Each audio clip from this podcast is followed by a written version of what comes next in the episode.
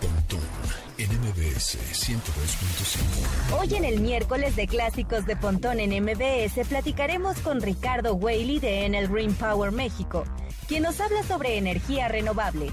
Raúl Lucido nos trae su sección Foodie para hablar sobre jamones. Además, es miércoles con M de Mónica Mistreta, quien nos traerá lo mejor sobre la industria en su sección Tecnología Empresarial. Pontón en MBS. Analógico trascendido a digital. Gadgets, gadgets, tendencias. Tecnología vestible y avances que prueban que vivimos en la era que alguna vez soñamos como el futuro. Pontón en MBS. Bienvenidos amigos, mi nombre es José Antonio Pontón. Hoy es miércoles, miércoles de clásicos, miércoles 26 de mayo a las 12 con un minuto en este programa de estilo de vida digital, tecnología y pues como cada 15 días en los miércoles hablamos de comida. ¿Por qué? Porque los geeks también comemos, o sea, también vamos al cine y también tenemos unas vidas normales, ¿verdad? O sea, también tenemos antojos de repente. Entonces por eso nos acompaña el chef Lucido en un ratito más para platicar ahora de jamones. Como los habíamos prometido la vez pasada, eh, pues que, el jamón serrano, que el jamón ibérico y todos esos. Por cierto, hoy muchas noticias interesantes a, en la industria del streaming, como por ejemplo HBO Max ya anunció que llega a Latinoamérica, México, el 29 de junio. De junio llega este servicio de streaming. Ahora, si tú tienes HBO Go, ¿qué va a pasar? Bueno, pues digamos que tú vas a ingresar tu nombre de usuario y contraseña en esta nueva plataforma HBO Max y vas a poder utilizarla, digamos que si ya pagaste HBO Go. ¿no? Entonces vas a tener que descargar HBO Max, pones tu usuario y contraseña ya. Si no lo tienes, bueno, tendrás que pagarlo, evidentemente. Eh, y HBO Go ya, descontinuado, digámoslo así. Eh, esta aplicación la vas a poder descargar en televisiones, Smart TVs, televisiones inteligentes y por supuesto en dispositivos móviles. Aquí lo interesante es la oferta de precios, que va a tener un precio diferente si es que solo lo vas a utilizar en tu dispositivo móvil, en tu teléfono o tableta, a diferencia si lo vas a utilizar en tu televisión inteligente. Va a tener precios diferentes porque además también eh, obviamente si lo descargas en, en, la televisión va a costar un poquito más pero vas a tener cinco perfiles y tiene más funciones. Entonces, bueno, HBO Max 29 de junio. Por otro lado, Amazon también amanecimos con la noticia de que la compañía de Jeff Bezos, el mero mero petatero, el que más lana tiene en el mundo, bueno, pues compró Metro Golden Mayer, el de la de León, el MGM, por 8.450 millones de dólares. Entonces, se está poniendo la guerra de streaming y de contenidos increíble. Yo nada más veía la presentación de HBO y bueno, y veo este tipo de presentaciones y cada vez más trailers y anuncios, películas, series de todas estas compañías de streaming, ¿no? Netflix, Paramount Plus, HBO, eh, Prime, Disney Plus, bueno, en fin.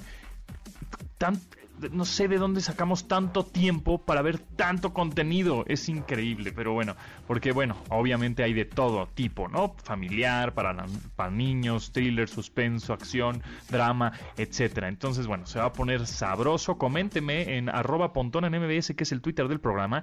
Eh, pues, ¿qué ¿Qué piensas de tantos servicios de streaming? ¿Vas a contratar todos? Eh, ¿Vas a contratar uno o dos nada más?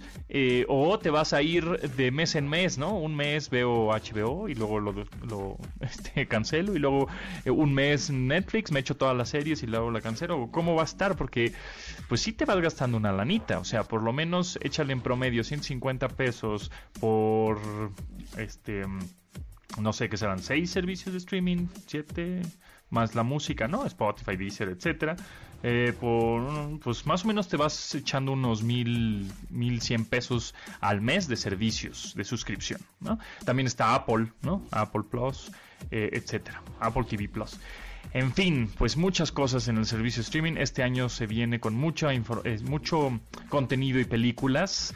Eh, y bueno, repito, hoy miércoles de clásicos vamos a tener sonidos, sonidos clásicos de tecnología que te llevan a la nostalgia y ustedes me van a tener que decir de dónde salieron, quiénes son. Hay uno que posiblemente esté un poco clavado, pero uno sí los van a reconocer. Por cierto, Bitcoin ya está estable, ya está estable, ya ni sube ni baja, ahí anda, ahí anda, está en los 750 770 mil pesos. 770 mil pesos esta criptomoneda. Y bueno, pues les recuerdo también que nos sigan en redes sociales, arroba mbs 102.5. Ahí andamos en TikTok, en Facebook, en Instagram, en YouTube, por supuesto, ahí para que se suscriban al canal de MBS 102.5 y en Twitter somos arroba MBS 102-5. Ahí está. Bueno, con, todas estas noticias y mucha información, pues, pues más información. Ahí viene el update, sí, cómo no. Las noticias más destacadas en la industria Virgin Galactic logró un exitoso primer vuelo al espacio tras dos años de no realizar pruebas. El pasado fin de semana, la compañía de Richard Branson llevó su nave espacial DSS Unity a una altitud de lanzamiento superior a los 13.400 metros, antes de planear su regreso a la Tierra de manera exitosa. El vuelo, realizado el pasado 22 de mayo, es el último paso de Virgin Galactic para desarrollar su programa de turismo espacial. Incluso ya ha vendido cerca de 600 reservaciones para futuros vuelos espaciales, cuyos precios oscilan en los 250 mil dólares, equivalente a casi 5 millones de pesos. Gracias al éxito de la VSS Unity, la compañía mostró que puede llevar hasta 6 pasajeros y 2 pilotos tras completar su prueba desde Nuevo México, lo que convirtió a este estado en el tercero en la Unión Americana en llevar algún vehículo al espacio. Este es apenas uno de los cuatro vuelos espaciales que Virgin tiene contemplados para 2021, cuyo tercero alojará al mismo Richard Branson en la nave. 102.5 el próximo primero de junio terminará el almacenamiento ilimitado gratuito de Google Fotos, por lo que todo el contenido de imágenes y videos que se suba a partir de entonces formará parte de los 15 GB que cada usuario tendrá disponible en su cuenta. Al momento que ese total sea rebasado, será imposible agregar nuevos contenidos, aunque todo lo subido hasta el 31 de mayo no formará parte de ese total. Para hacer esta depuración, un proceso sencillo, Google habilitó una herramienta que permite identificar los archivos más pesados, imágenes borrosas y capturas de pantalla innecesarias, las cuales pueden eliminarse para ahorrar espacio. Cabe resaltar que estos 15 GB son compartidos con Gmail y Google Drive, por lo que es necesario optimizar el espacio de esta nube. En caso de requerir mayor espacio, solo es necesario acceder a la página de Google One, cuyas opciones de pago inician desde 34 pesos al mes para tener más espacio de almacenamiento en la nube de Google. NMBS Microsoft anunció el arranque de los festejos del 20 aniversario de Xbox, el cual se celebrará el próximo mes de noviembre de 2021. Justo para tal acontecimiento, la marca ha dado a conocer algunos detalles interesantes y no conocidos sobre el primer modelo de Xbox, la primera generación. En esta línea, un ingeniero que aparentemente trabajó en el desarrollo de la primera consola y reveló un huevo de Pascua, es decir, un secreto alojado en esta desde su lanzamiento. Se trata de un listado con los nombres de todos los desarrolladores que participaron en la creación del dashboard, es decir, la interfase gráfica del Xbox. El motivo por el que esta información fue revelada tras dos décadas en el anonimato es para probar que este Easter egg realmente existe, además de que era el mejor momento para hacerlo público.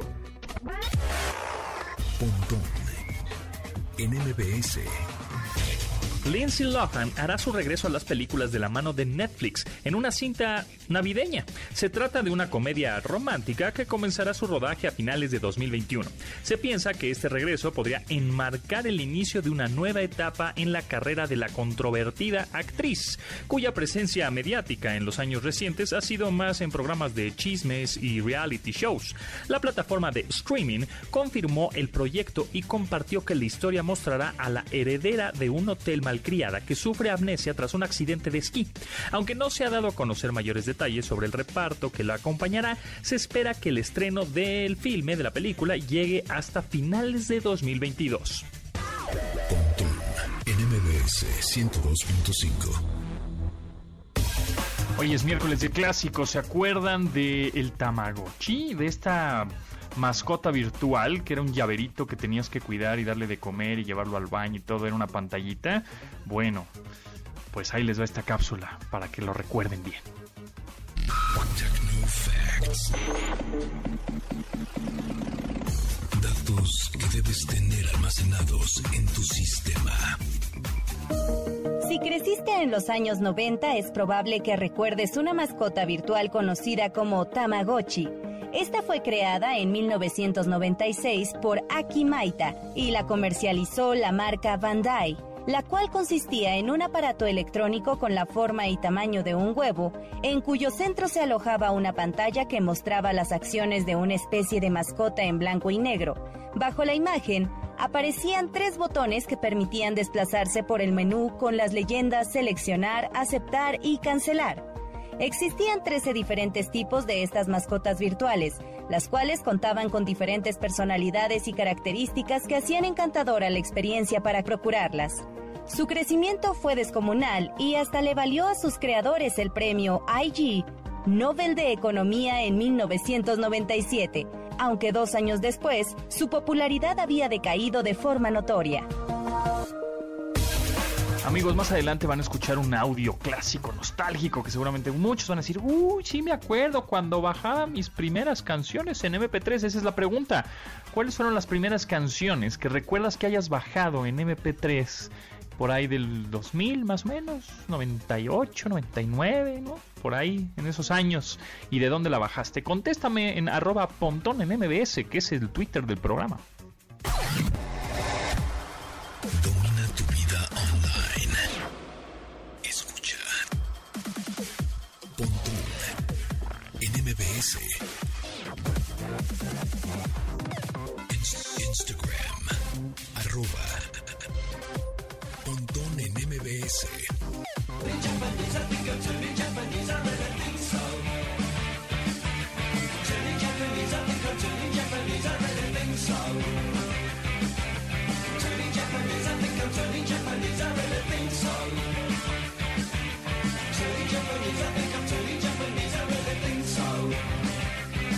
A inicios de los años 80 y con la euforia del punk rock y el post-punk, muchas agrupaciones se apoyaron de otras que habían tenido éxito cuando empezó la euforia por estos estilos musicales. Tal fue el caso de The Vapors, un grupo británico que recibió ayuda de Bruce Foxton de la banda, de The Jam, así se llamaba la banda. Él los impulsó y desarrollaron una canción con la línea melódica con la que se asocia cualquier referencia a Japón para iniciar uno de sus éxitos. El resultado fue Turning Japanese, un sencillo que expresa todos los clichés de la juventud y la angustia que te convierten en una persona de la que no sabes qué esperar. La canción Turning Japanese de The Vapors.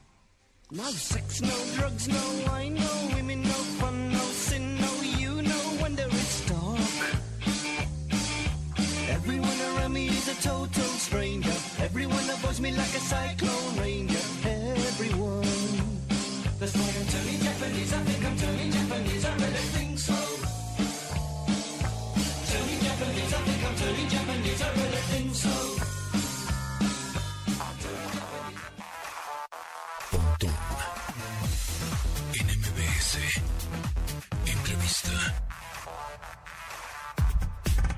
Amigos, muchas gracias por seguir en sintonía en MBS 102.5. En esta ocasión vamos a platicar de energía sustentable, pero antes me gustaría darles un poquito de contexto que, bueno, en el Green Power es, em, forma parte de otro grupo más grande y desarrolla y opera plantas de energía renovables en todo el mundo, en presencia justamente en Europa, África, América, este, Oceanía, en todas, en todos los continentes. Y por eso nos acompaña Ricardo Whaley, director comercial de Enel Green Power México. Ricardo, ¿cómo estás?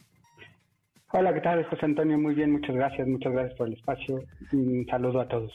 Gracias a ti por el tiempo. A ver, platícanos primero cómo está, eh, digamos, en qué estado estamos en cuestión de energía renovable, energía sustentable en México. ¿Vamos por buen camino? ¿Hay plantas eólicas? Eh, ¿Hay plantas solares? ¿De qué, cómo, ¿Cómo andamos en México? Mira, en los últimos años, yo diría en los últimos 10 años, el, el desarrollo de plantas renovables en México creció muchísimo, ¿no? Eh, eh pasamos de no tener nada a, tener eh, una gran cantidad de capacidad instalada, tanto eólica, a base de viento, como solar, a base de la, de la energía de la luz del sol eh, y, algún un poco de, energía hidráulica, eh, digamos, del tamaño pequeño, ¿no? Que es considerada renovable.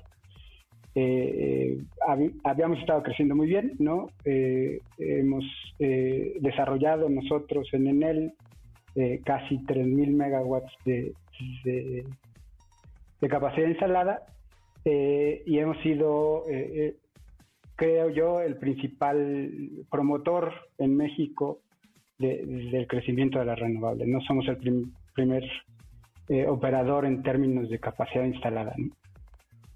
¿Y cómo está el futuro? O sea, si México sí está listo, está invirtiendo, hay infraestructura.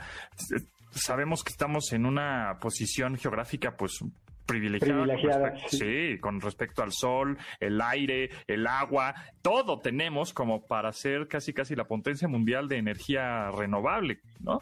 Vamos hacia allá, tenemos esa visión.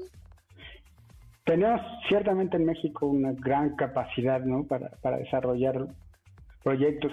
Eh, es importante, digamos, el recurso, sobre todo solar, está poco explotado todavía, ¿no? Tenemos un gran territorio, estamos eh, en una posición, digamos, geográfica eh, eh, muy buena para, para, aprovechar la energía solar, ¿no?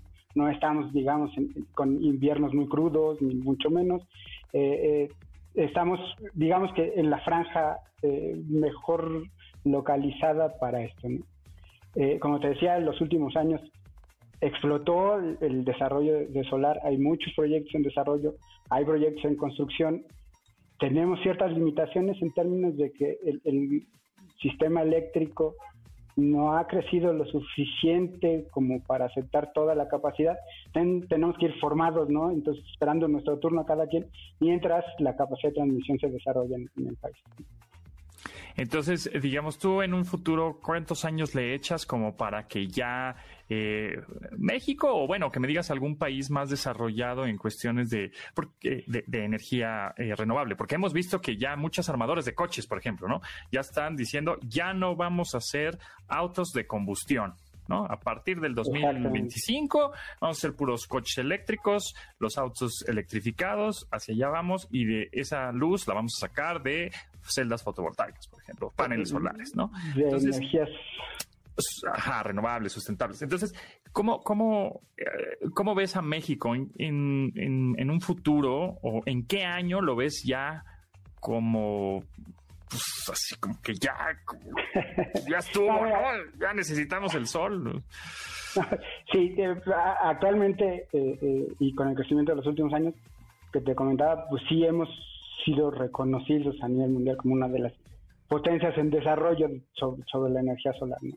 Hacen falta eh, varias cosas para, para terminar de, redondear el esfuerzo, digamos así, en el sentido de que hay regulación que todavía se necesita eh, desarrollar para dar, eh, digamos, certeza y promover aún más el desarrollo de capacidad solar, no bueno, no solo solar, sino también renovable. Y efectivamente eh, el futuro es eh, eléctrico, ¿no? Eh, definitivamente. Y el mundo completo va hacia la renovable. Entonces tenemos que participar con todos los demás países en este esfuerzo y evidentemente uno de los motores principales para el desarrollo de la renovable será la movilidad eléctrica. No solo las armadoras de coches, sino también el transporte público, eh, teniendo en cuenta una, digamos, conciencia social de que eh, el mundo está en crisis climática, que necesitamos mover, que necesitamos hacer algo para reducir nuestra huella de carbono y, que eso se hará con una transición energética hacia las renovables. Ricardo Quali, director comercial de Enel Green Power México, ¿cuál es el estado de México eh, que más energía genera por sí solo, es decir, con energías eh, renovables, ya sea aire, sol, agua. Mira, hay, varias regiones que tienen mucho potencial y mucho recurso. Si hablamos de, potencial eólico, evidentemente la región de Oaxaca, del mismo de Tehuantepec, es importantísimo. También el noreste del país, Tamaulipas tiene una, un, digámoslo así, un clúster importante donde se han desarrollado muchos proyectos. Eh, y como te decía, en solar, pues en cualquier parte del país, ¿no? Lo, lo podemos desarrollar. Nosotros en particular tenemos una concentración muy importante de generación en el estado de Coahuila.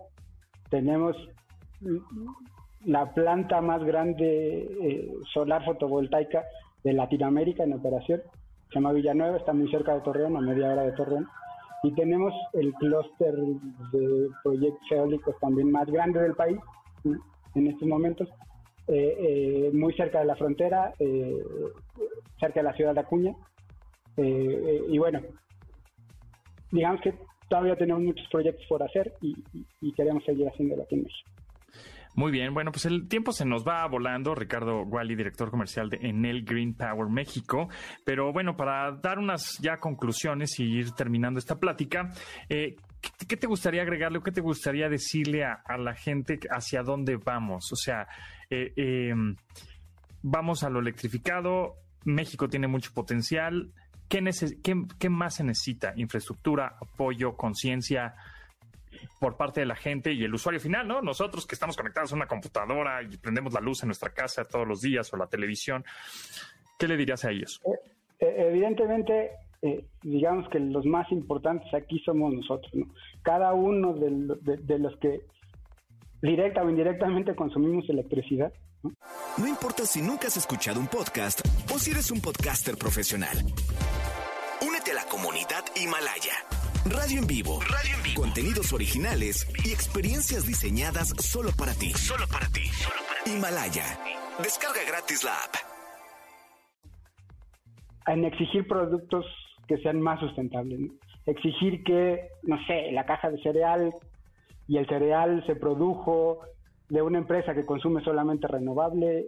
En fin, ¿no? Eh, buscar que, que todo lo que consumimos sea eh, producido con, energía renovable, se ha producido de forma sustentable eh, y que finalmente somos nosotros los que podemos exigir tanto a, la industria privada, tanto al gobierno y, tanto a la sociedad en general que necesitamos este tipo de productos. ¿no? Necesitamos terminar o, reducir nuestra huella de carbono y nosotros en particular lo hacemos a través del consumo de estos, de estos productos. Perfecto, pues muchísimas gracias por tu tiempo, Ricardo Wally, director de eh, comercial de Enel Green Power México. Ahí estaremos muy pendientes a lo que pues vayan instalando en diferentes estados de, México, porque definitivamente en este programa nos apasiona la energía eh, renovable y por supuesto pues todo lo que lleva, ¿no? Toda la tecnología que está detrás, que son celdas fotovoltaicas y eh, estos um, aerogeneradores eh, gigantescos que están en, luego en los desiertos y en lugares muy áridos, están sensacionales. Pues Ricardo, muchísimas gracias y gracias por compartir tu conocimiento. Muchas gracias y muchas gracias por el espacio. Un saludo a todos.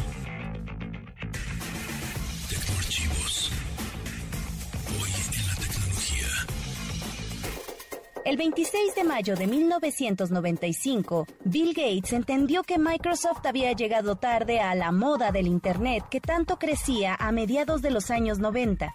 Por lo tanto, decide publicar un memorándum titulado La marea de Internet, donde hizo manifiesto el interés para que la compañía haga su enfoque hacia la red global en el memo, Gates declaró que Internet era el desarrollo individual más importante desde que IBM creó la PC, mismo que él consideraba de altísima importancia. Miércoles de clásicos y la pregunta era qué canción o de las primeras canciones que bajaron o que recuerden bajar en MP3 por ahí te digo del año 98 antes 2000 por ahí y no sé si recuerden este sonido. Hoy es miércoles de clásicos, miércoles de sonidos nostálgicos. Ahí les va. A ver si lo recuerdan. ¿Recuerdan ese sonido? A ver, ahí les va otra vez.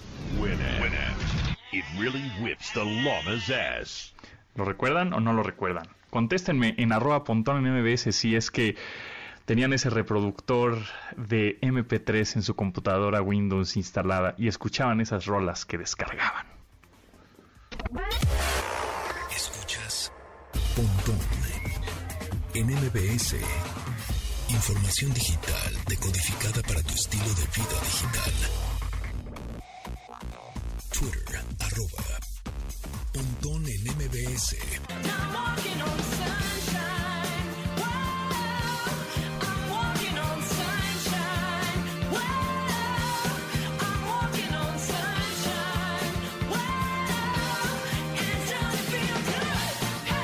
Miércoles de clásicos. Katrina and the Waves es la banda que fundó la cantante Kimberly Rome, la cual alcanzó un gran éxito gracias a la canción de 1985, Walking on Sunshine.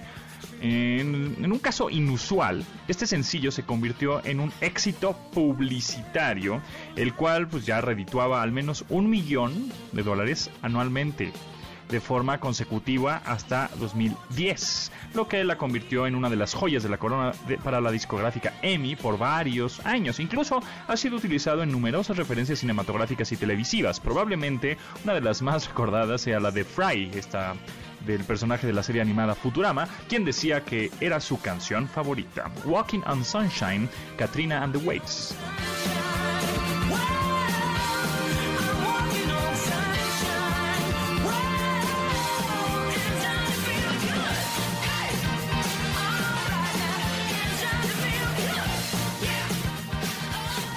Hashtag Foodie. Recomendaciones culinarias con el chef Raúl Lucido.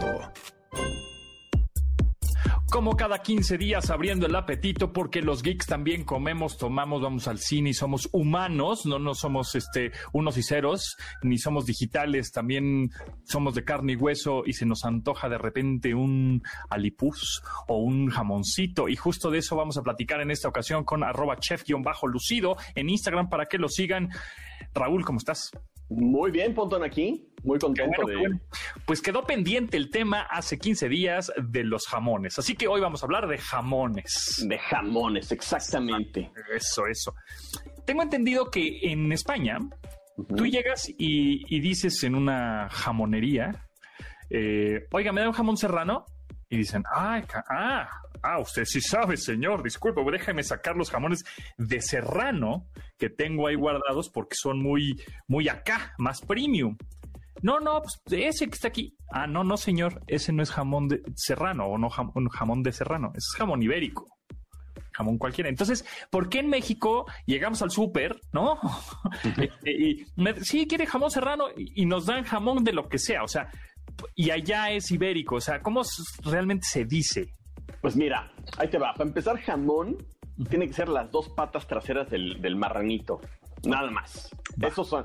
Eso ya sea si un, es un estilo Virginia, un estilo York o un, un, jamón curado que pudiera ser un serrano o un ibérico o un jabugo, que ahorita explicamos qué, qué es cada una de esas cosas, ¿no? Ajá. Eh, y justamente en España, que es un, un, país en donde se originó esto, donde se hicieron, digamos, o se popularizó, porque es una, una receta muy, muy antigua, uh -huh. eh, el curar los jamones. O sea, ¿qué significa curar el jamón? Eh, significa que lo, lo, meten en una salazón, en muchísima cantidad de sal, eh, durante más o menos un día por cada, o más bien son creo que 12 horas o un día más o menos por cada kilo que pese la pata del, del, cerdo, permanece en sal y luego lo cuelgan en un lugar oscuro con humedad controlada y con temperatura controlada. No tiene que ser una cámara de refrigeración. Originalmente se hacían justamente en la sierra que es más fresco. Entonces tenían como una especie de graneros en donde colgaban todas las patas de jamón y por eso de ahí viene el, nombre jamón serrano, ¿no? Porque pertenecía a la sierra en España, en las montañas de España, ¿no? Eh, básicamente se popularizó mucho una cosa que es el jamón ibérico en España, que está hecho a partir de una raza de cerdo muy particular en España, que es el cerdo ibérico, justamente. Hay dos cerdos muy populares en España, que es el cerdo blanco, que es el que conocemos todos, donde lo que hacemos carnitas y pozole y tacos al pastor. el pastor? Exactamente. Y está el, el cerdo ibérico, que eh, la diferencia principal es que desarrolla un poquito más de grasa, obviamente también es porque está en otro clima, y también eh, tiene esa famosa pata negra o la pezuña negra, ¿no? Que luego ahí ya vienen estos, ¿no? Que dicen ibérico de pata negra, ¿no? ¿Qué significa eso? Significa que es la raza del, cerdo con la que se hizo, que tiene claramente una grasa diferente a la otra y que te va a dar sabores totalmente diferentes, ¿no? Entonces, esa es la principal diferencia muy, muy básica y muy elemental, ¿no? Entonces, en España tienen los ibéricos, obviamente, pero tiene que ser raza ibérica el cerdo. Y si no, son serranos normales, pero eso no quiere decir que sea uno mejor que otro. Son, son diferentes, salvo, bueno, es cuestión de gustos, ¿no? Como en todo esto de la, de, de la comida, ¿no? Y de la bebida, es cuestión de gustos al final del día. Pero digamos que en el ibérico existe también el ibérico de bellota, que ese también es muy famosito. Y eso significa que el cerdo de pata negra fue alimentado con bellotas, estos frutos con los que este, Chip y Dale jugaban antes en, en- en Disney para los que son de nuestra rodada y para los que son más modernos, los que salen en el era del hielo, la ardillita, lo que está persiguiendo, eso es lo que comen los jamones de, de- de bellota, ¿no? Eh, y hay otros, dentro de los de bellota hay diferentes categorías que son cebo, recebo y bellota. Significa que qué cantidad de bellotas hayan comido el, el cerdo durante toda su vida o nunca comió y nada más comió pastura. ¿Y, y eso hace que el jamón sea más rico? Sí, sí, definitivamente. El hecho de que el cerdo coma nada más bellotas, pues le va a dar un sabor muchísimo más anuezado, si se le puede llamar, más como cremosito. Por consiguiente, Más. más caro. Es más caro, claro. Es más caro, porque además la bellota no es algo que se produzca en, en- en volumen, ¿no? O sea, los tienen literal viviendo los cerdos debajo de los belloteros y la, la bellota que cae del árbol es la que se come. ¿Ese es el jabugo o ese es otro? Ese es el ibérico de pata negra 100% de bellota. Y el jabugo es esto que te estoy diciendo, pero solo hecho en una región muy particular de Extremadura, que es una provincia de España, cerca de Portugal. Y obviamente al ser una provincia muy pequeñita, la producción es muy limitada, ¿no? Lo que hablábamos la vez pasada con la carne guayú o lo que hablábamos la vez pasada con el Kobe. tequila, es una región muy pequeñita que claramente lo va a encarecer. Entonces, Entonces, el jabugo es como un poco como el tequila. O sea, Exacto. este, eh, cuando te dicen jabugo es que es de esa región, tiene de- denominación de origen. De- tiene denominación de origen y debería de ser de, de- tener la etiqueta. O sea, si, te, si tiene un restaurante van y te venden jamón jabugo, siéntete con la libertad de pedirle al manager del, del restaurante, oye, ¿me puedes mostrar pues, la etiqueta? Porque quiero ver si realmente es eso. Y me lo estás dando a ese precio por lo mismo, ¿no? O sea, no te vayan a vender un ibérico de bellota como si fuera un jabugo, porque no es, exact- no es lo mismo. Es como si te vendieran un, un Kobe japonés contra un Kobe americano. O sea, los dos son la misma raza de vaca, pero uno es el del original de donde viene y la otra ya está hecha más, digamos, como más volumen. Entonces, cuando te venden jabugo, hay que fijarnos que venga de Extremadura. De Extremadura, sí, de Jabugo. Jabugo- Extremadura es el- la, la provincia y Jabugo. Y hay otros dos pueblitos que no recuerdo ahorita, pero están dentro de la región de Jabugo. Y los jamones que pedimos en el súper, entonces todos son serranos. Cuando nos dice el salchichonería, el, el, Sí. el jamonero, sí, le doy serrano 100 gramos, este, ¿cuánto? Este, el de, el de tal marca es muy bueno, ¿no? Es porque Exacto. Tienen, tienen que cumplir la cuota. Exactamente. Entonces- Este, si están hechos en México, claramente son jamón serrano normal o tipo serrano, porque también el, serrano ¿no? tiene una especie de denominación, ¿no? Es como los quesos tipo manchego, ¿no? Que Tipo, no son. claro.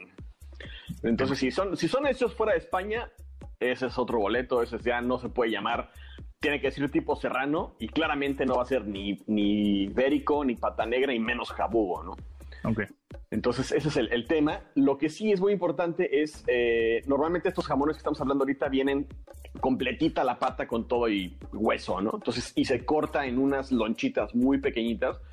Nada que ver con las rebanadas de rebanadora de, de súper que vienen así muy grandes, ¿no? Luego por eso a veces se, se vuelve un poquito duro de comer o difícil de comer. Y es muy diferente a como lo cortan con cuchillo, que son lonchitas pequeñitas que te puedes meter a la boca una lonchita completa y sabe totalmente diferente porque se cortó con cuchillo, porque tiene el tamaño diferente de la hora de comer. ¿Y por qué unos son más salados, unos más secos y otros más como jugositos o más grasositos? Eso depende, el grasosito depende de la raza del puerco y de lo que haya comido. Eh, y lo salado es, depende qué, qué tanto tiempo pasó en salazón y qué tanto tiempo lo maduraron. Y ahí vienen otra categoría que dependiendo de qué tipo sea, es este, si se llaman bodega, reserva o gran reserva. Entonces, bodega pasaron nada más madurándose de, no sé, de 6 a 11 meses, me parece. De 12 a 14 meses es eh, reserva. Y gran reserva es de 14 hasta 18 meses que se pasan reservando los. Mientras más tiempo pasa, la sal se, se, hace, se atenúa, no se vuelve tan agresiva la sal, porque las enzimas que están de la carne, del, madurando la, la- la carne del jamón, lo hacen justamente más cremosito, ¿no? Ok. Se nos va el tiempo volando. Arroba Sí. chef-bajo lucido. En Instagram síganlo por si tienen alguna duda este, de vinos, de cervezas, eh, de jamones, de oye, jamones. esta reunión pues, está bueno, este está barato, este, ¿no? O estos en el, ahora sí, en el hot sale están varas, ¿no? Exacto. Este, este está bueno o no tan bueno, o por qué está tan barato siendo con estas características. Entonces, Exactamente. Ahí está, arroba chef-lucido, síganlo en Instagram, pregúntenle cosas relacionadas con el mundo culinario y más allá. También un poco de música, metal y cervezas. Muchas gracias, Raúl. Ahí estamos Pues- en comunicación. Claro que sí, gracias Pontón y saludos a todos. Venga, pues. Nos vemos.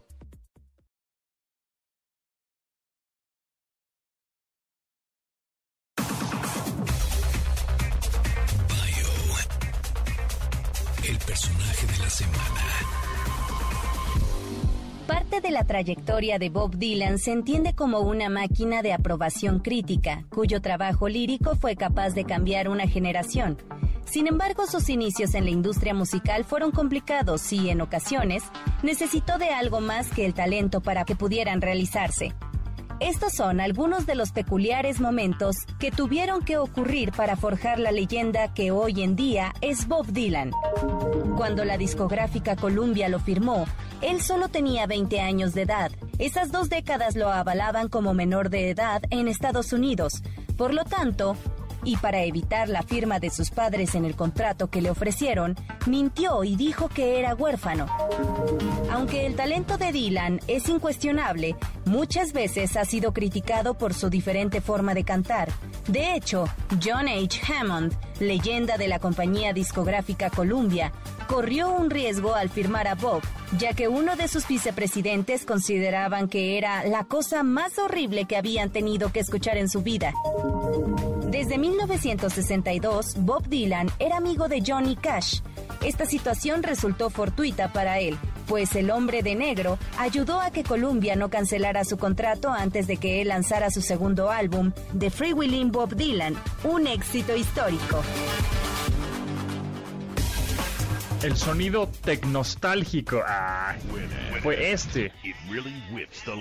Y nos contestan en arroba pontón MBS Gerardo Cortés. Sí, conocí el reproductor Winamp, pero preferí utilizar Music Match Jukebox. Sin embargo, cuando este último fue adquirido por Yahoo, la siguiente versión ya no fue tan buena y al final lo descontinuaron. También Víctor en arroba pontón MBS nos pone, claro, el fabuloso Winamp, donde hasta podías hacer streaming como radio y personalizar con skins. Ay, ya quiero mi vacuna. Así es. La tecnología ya es parte de nuestra vida. No esperes a que el futuro nos alcance. Tecnología empresarial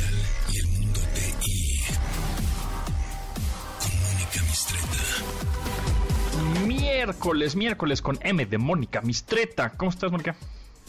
Muy bien, con todo mucho gusto en saludarlos a ti y a todo el auditorio.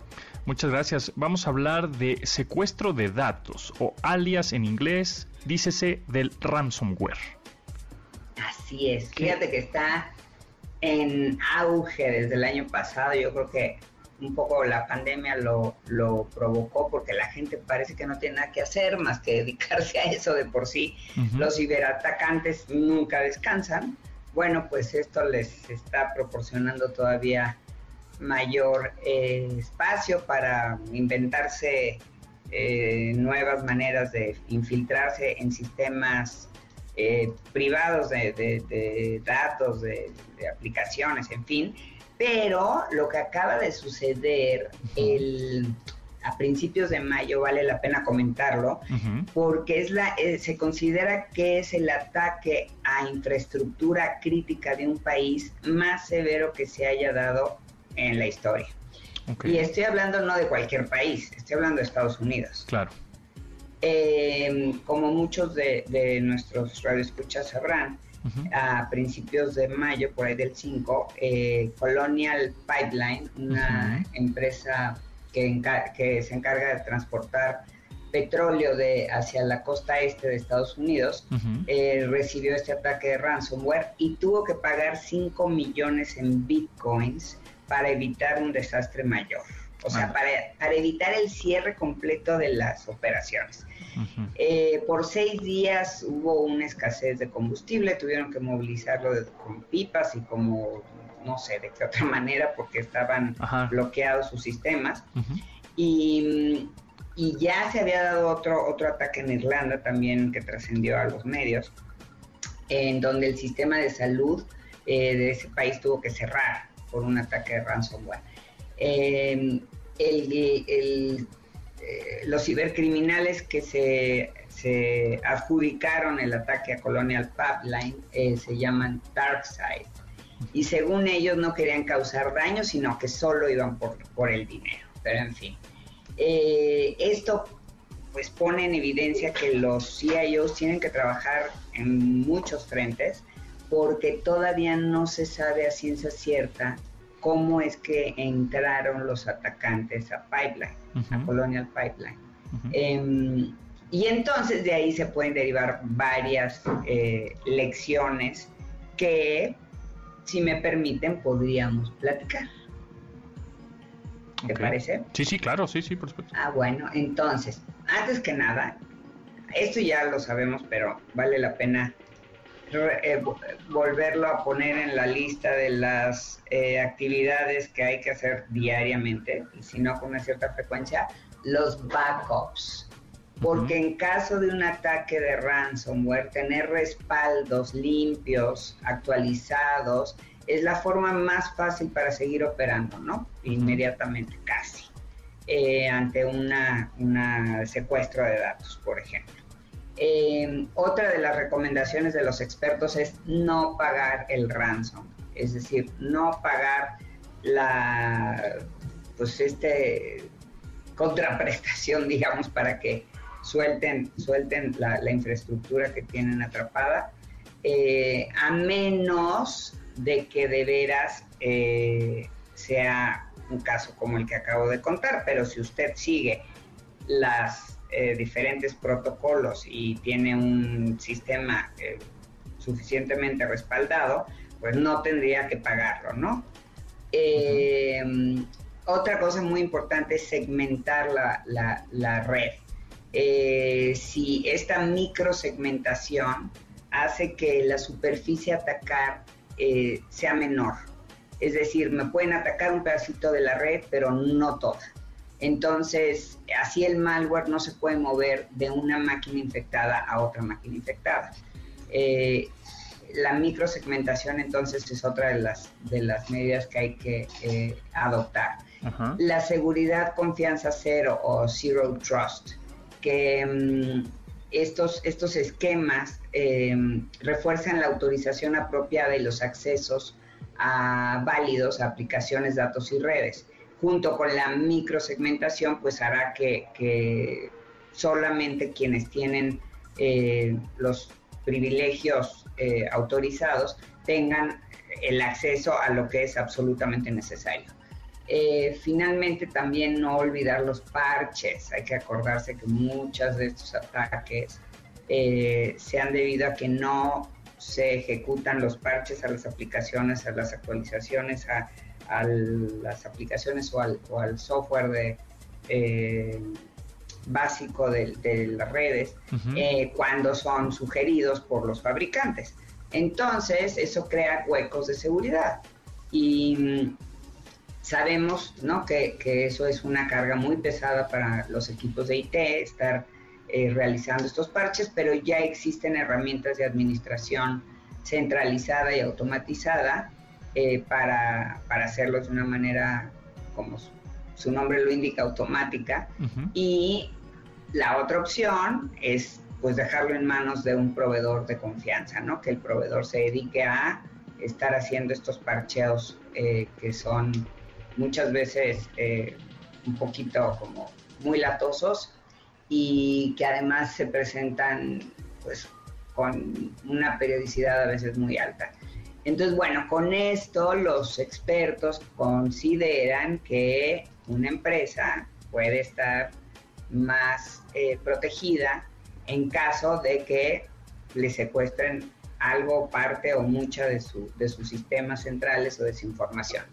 Pero bueno, hay que, hay que, hay que este, definitivamente también eh, echarle un ojo a la, a la, tecnología operacional, que fue la que en este caso eh, se puso en, en, en jaque, porque ahí hay todo un tema también eh, que debe ser eh, evaluado y más ahora con todo el IoT, ¿no? Cada vez habrá más y más eh, dispositivos conectados a Internet. Y claro. esto está generando nuevas vulnerabilidades. Así, sí, exactamente. Entre más dispositivos haya conectados a Internet, pues más ciberseguridad debe de haber y necesitamos invertir en más, ya sea usuarios finales o empresas o lo que sea. Pues debe haber soluciones y también sencillas y amigables y entendibles. Y, yo creo que vamos a acabar siendo como una suscripción más, ¿no? Es decir, así como ahorita están saliendo que HBO, que Prime, que Netflix, que Spotify, que este Apple Arcade, que todos estos sistemas de suscripción de 150 pesos mensuales, tú le vas a pagar a, no sé, a Kaspersky, o a la que me diga, Sophos, este, eh, 150 pesos mensuales para que te lleve la ciberseguridad de tu casa. Seguramente. Tiene que ser algo así como Claro. friendly, ¿no? Ahora, ahora phishing, no se les olvide el phishing, ¿no? También nada, de nada sirve tener todos los sistemas, todo lo que ya dije, si un usuario, un empleado mal entrenado, que está distraído, le da clic a lo que no le debe dar clic, abre la liga que no Sí, debe cae en la trampa, ¿no?